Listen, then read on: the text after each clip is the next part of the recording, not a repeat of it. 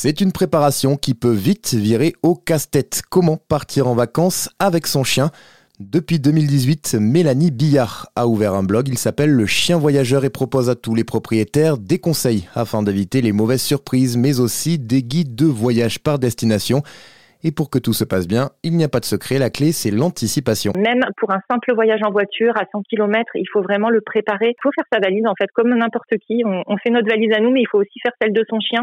Et il y a plein de petites choses à penser en fait euh, bah, qu'on ne sait pas forcément. Quand on va dans un camping, généralement ils demandent le carnet de vaccination à jour. Voilà, il y a des vaccins à prévoir euh, selon la destination. Si on va dans un pays étranger, il faut savoir où est-ce qu'on veut partir. Par exemple, si on veut partir à la plage, eh ben il y aura des petites choses à connaître. Euh, déjà connaître un petit peu les plages qui acceptent les chiens. Il faut connaître les dangers qui sont liés aussi euh, à la plage. Alors c'est pas pour faire peur, mais c'est juste pour pouvoir les anticiper.